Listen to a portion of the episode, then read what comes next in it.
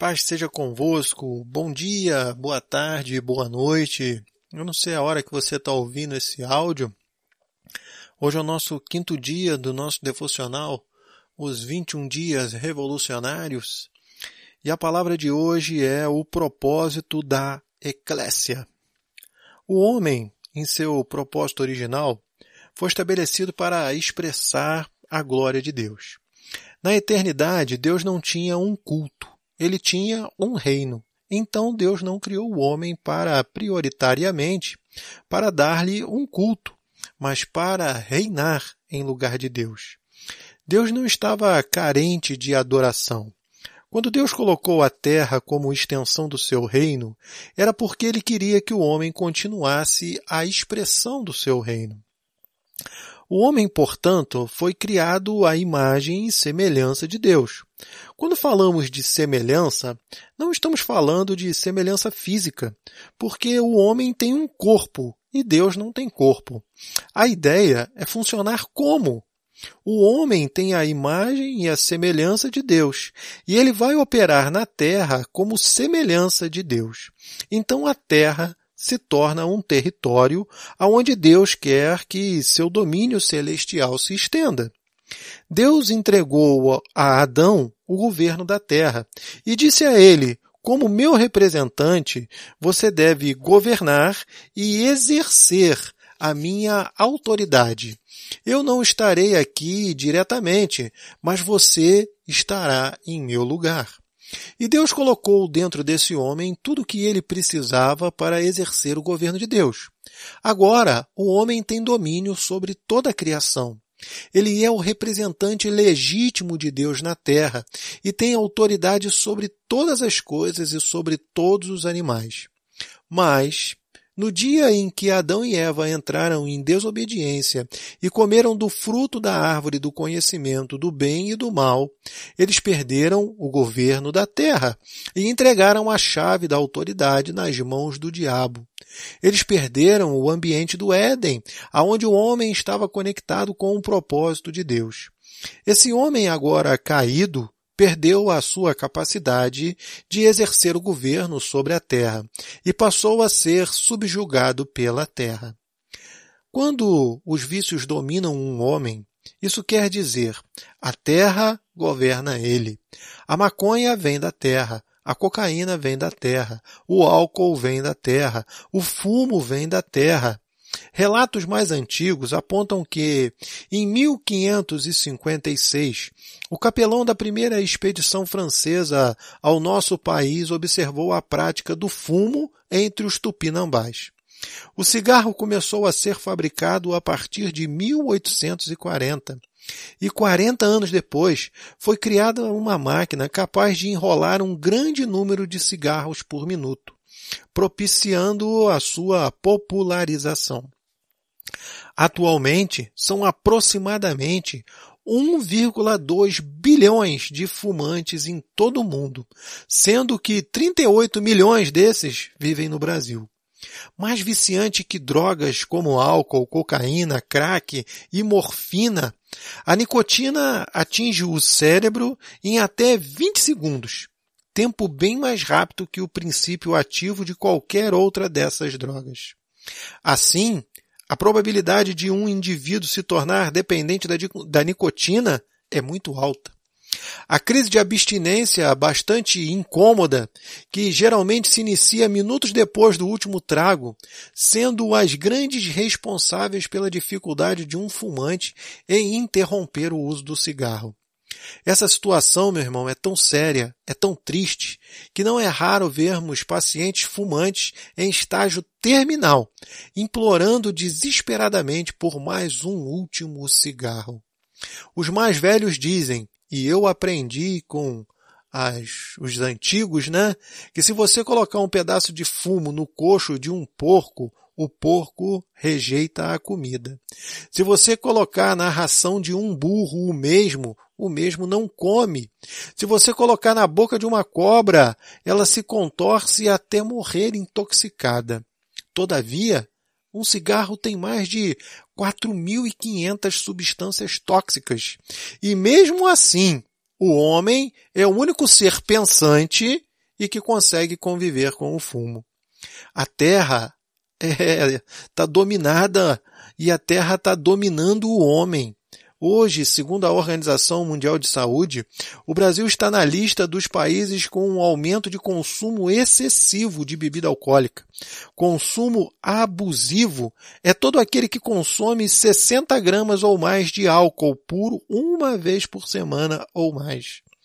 O Ministério da Saúde estima que cerca de 20% dos brasileiros fazem consumo excessivo de bebida alcoólica, mas o número do que consomem em outras formas chega a 84% da população. Para você ter uma ideia, mais da metade dos adolescentes brasileiros com idade entre 16 e 17 anos já experimentaram bebida alcoólica de alguma forma. O Brasil também é o maior mercado de crack do mundo e o segundo de cocaína, aponta o segundo levantamento nacional de álcool e drogas.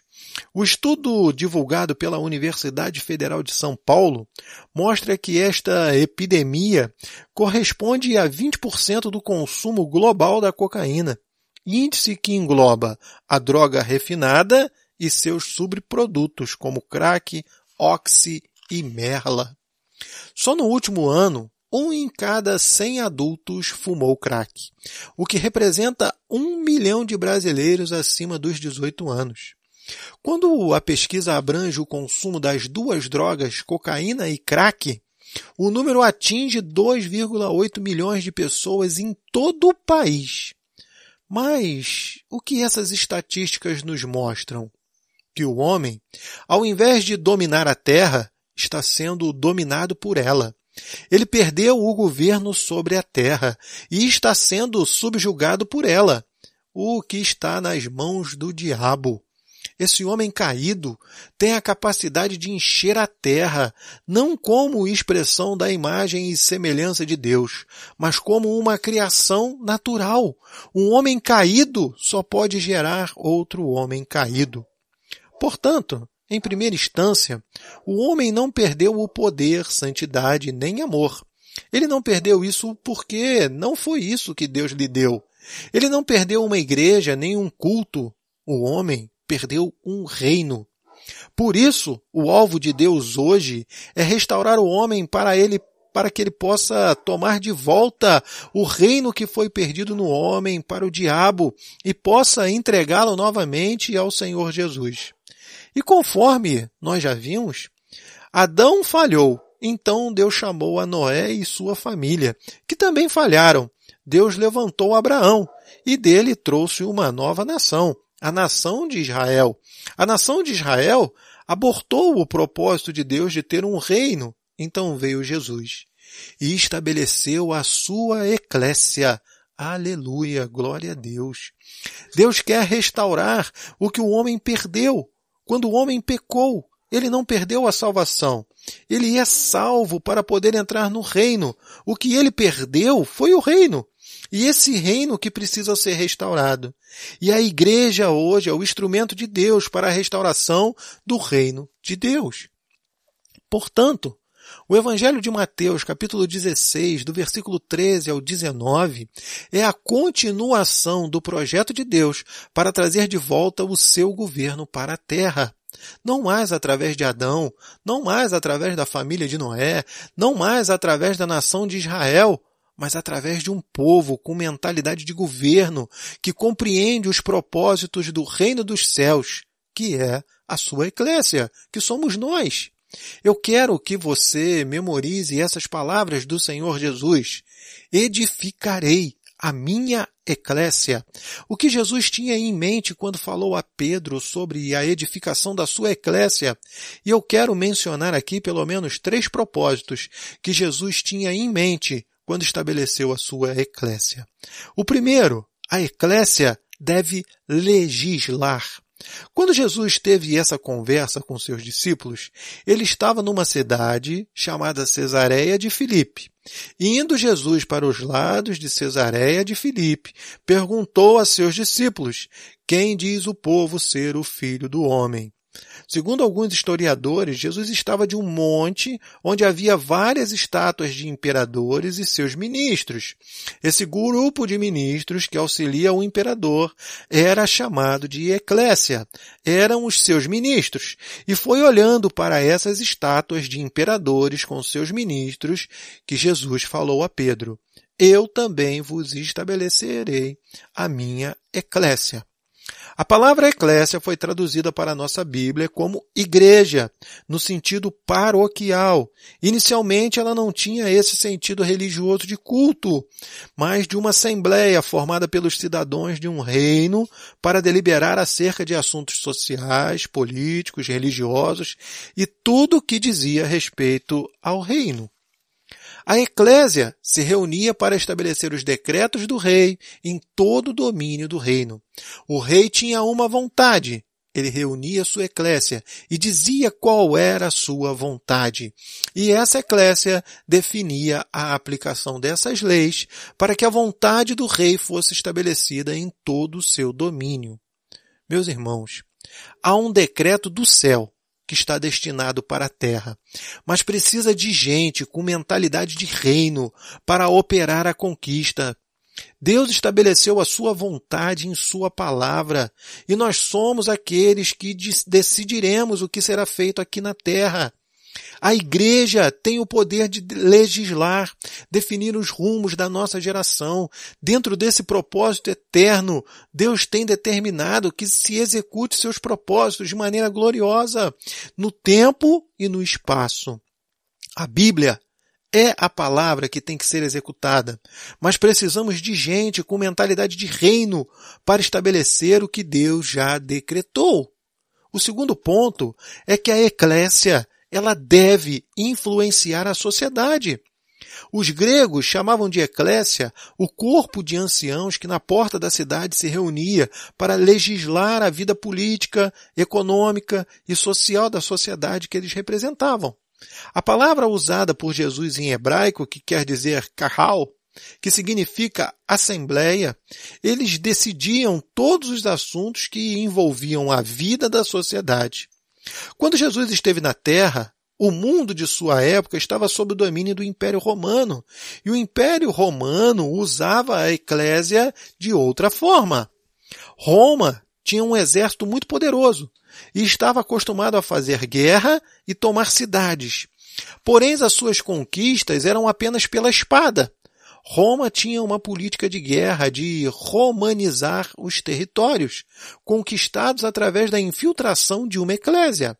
E essa eclésia era um grupo de aproximadamente 300 cidadãos chamados para fora da sociedade comum, preparado para implantar a cultura romana nos territórios conquistados, difundindo a língua, a culinária, a arquitetura, as músicas e tudo mais que fazia parte do Império Romano.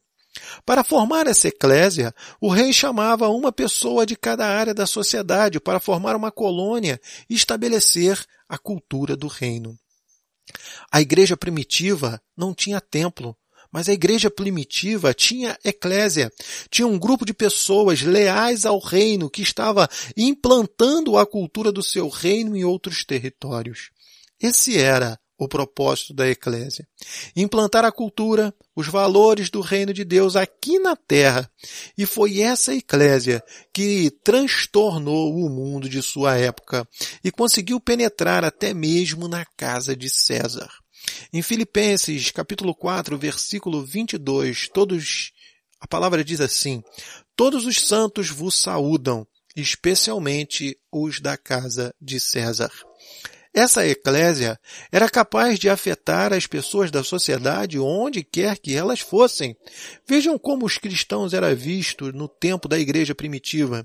Em Atos capítulo 17, versículo 6, a palavra diz assim, E estes que têm transtornado o mundo chegaram também aqui. Meus irmãos, essa era a ideia do Senhor.